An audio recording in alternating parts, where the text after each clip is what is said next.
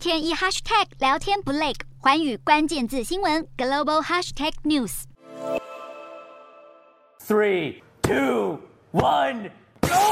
火箭升空，场面震撼。美国国家航空暨太空总署 NASA 二十六号从澳洲北部偏远地区发射一枚火箭，这是澳洲首次商业太空发射，也是 NASA 首次从境外商业太空中心发射火箭。澳洲国立大学天文物理学家塔克表示，澳洲干燥的地貌和靠近赤道的特性，为太空发射提供了最佳条件。而这枚次轨道火箭从民营的澳洲赤道发射公司阿纳姆太空中心发射升空后，飞行约三百五十公里进入太空。NASA 曾表示，阿纳姆太空中心在六月和七月总共会进行三次发射，有助于探索恒星光线如何影响行星的可居住性。根据 NASA 发布声明指出，二十六号进行的这项任务，目的是携带探测器测量恒星之间太空热气体产生的 X 射线，以及协助研究这些射线如何影响星系的演化。